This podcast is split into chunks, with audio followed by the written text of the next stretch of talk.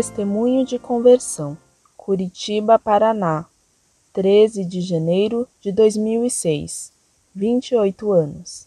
Tenho 28 anos e escrevo em primeiro lugar para parabenizá-los pelo esforço e dedicação com que ensinam aos que estão dando seus primeiros passos na fé. Vocês têm sido muito importantes no meu pouco tempo de caminhada cristã. Gostaria de deixar meu testemunho, na esperança de que alguma pessoa que viva a mesma situação possa também encontrar seu caminho. Apenas peço que, caso resolvam publicar, não divulguem meu nome ou e-mail. Apesar de batizada, eu recebi muita pouca instrução religiosa, tanto da família quanto da escola. Desde muito pequena, eu tinha inquietações espirituais. Queria saber muito, mas não havia quem me ensinasse.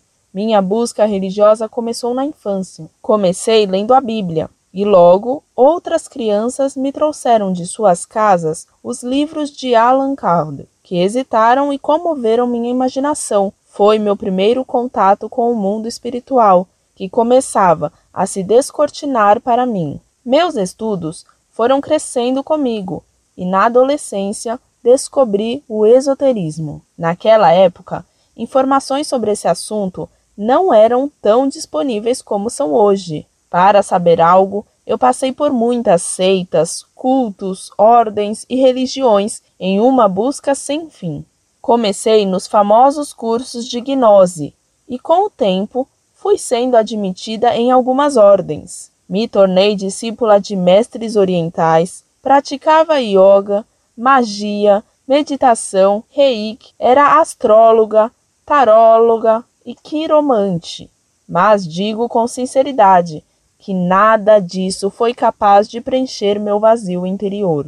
Eu ajudava e aconselhava todos, mas era incapaz de curar minha própria depressão. Quanto mais eu afundava em tristeza, mais eu me aprofundava no ocultismo, ao ponto de se tornar a razão da minha vida, a única coisa que realmente interessava. Em tudo isso, eu buscava ardentemente a Deus.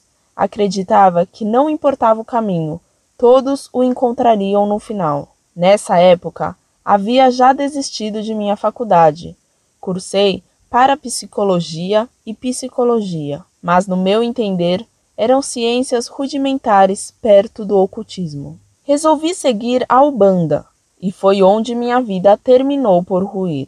Me tornei escrava da Mãe de Santo.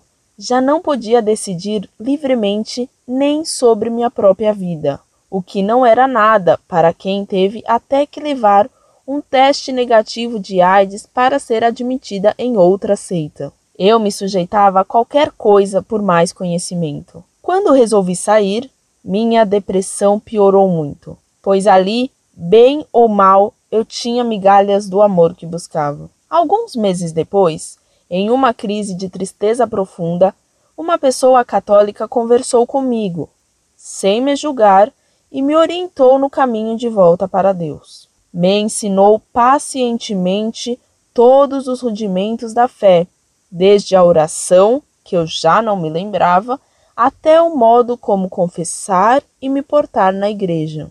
Eu me apeguei a Deus com toda a fé. Sabia que seria a última tentativa da minha vida.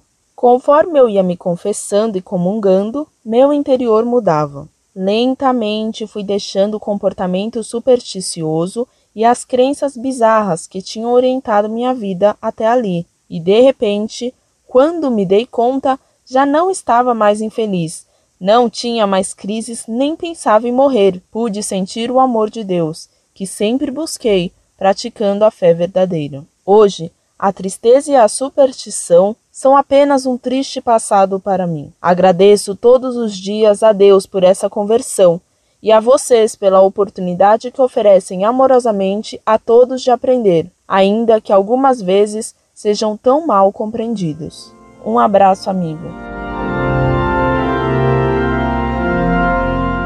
Muito prezado A, salve Maria. Sua missiva demonstra como Deus é misericordioso e quanto é verdadeira a parábola do bom pastor. Nosso Senhor nos procura salvar e de modo especial quando estamos mais afastados dele. Recomendo-lhe que procure ter devoção ao Sagrado Coração de Jesus, fonte de misericórdia infinita, e à Imaculada Conceição, rezando a jaculatória: Ó Maria concebida sem pecado, rogai por nós que recorremos a vós.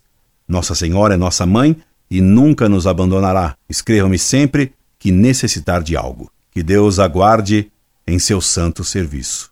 Incorde aso Semper, Orlando Fedeli.